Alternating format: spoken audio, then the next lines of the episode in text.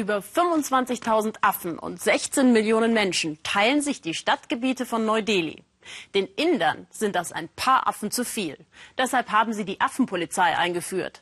Wer da jetzt wen jagt, zeigt uns Jürgen Osterhage im Schnappschuss. Die Affen sind los. Sie werden zunehmend zu einer Plage. Sie überfallen Häuser, attackieren Passanten. Zum Glück gibt es die Affenpolizei.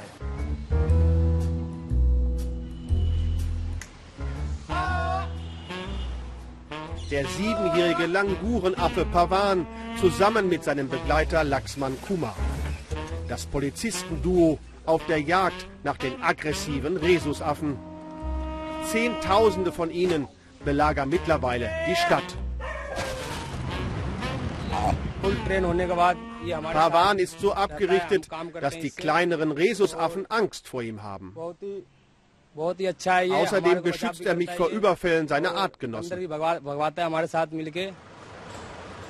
Die Wut über den Affenterror ist groß. Viele Bewohner, wie die Hausfrau Shamila K., trauen sich kaum noch aus dem Haus. Kommen Sie doch ein bisschen näher. Was? Hier nach draußen? Keine Angst, wir sind vier starke Männer. Wir können unseren Garten nicht mehr benutzen. Sie stehlen die Mangos von unseren Bäumen. Doch schlimmer noch, die Affen brechen in unsere Küche ein. Sie beißen uns, lassen uns nicht mehr in Ruhe leben. Wir haben die Nase voll und reicht's, aber gewaltig.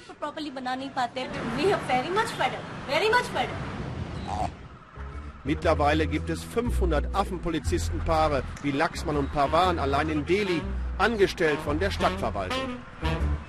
Doch ihre Einsätze haben einen gewaltigen Haken. In Indien sind nicht nur Kühe heilig, sondern viele andere Tiere auch, wie zum Beispiel Elefanten oder Tiger. Warum Affen besonders verehrt werden, dafür ist er verantwortlich, Hanuman, der Affengott. In der hinduistischen Mythologie hat er einst mit einem riesigen Affenheer Dämonen besiegt.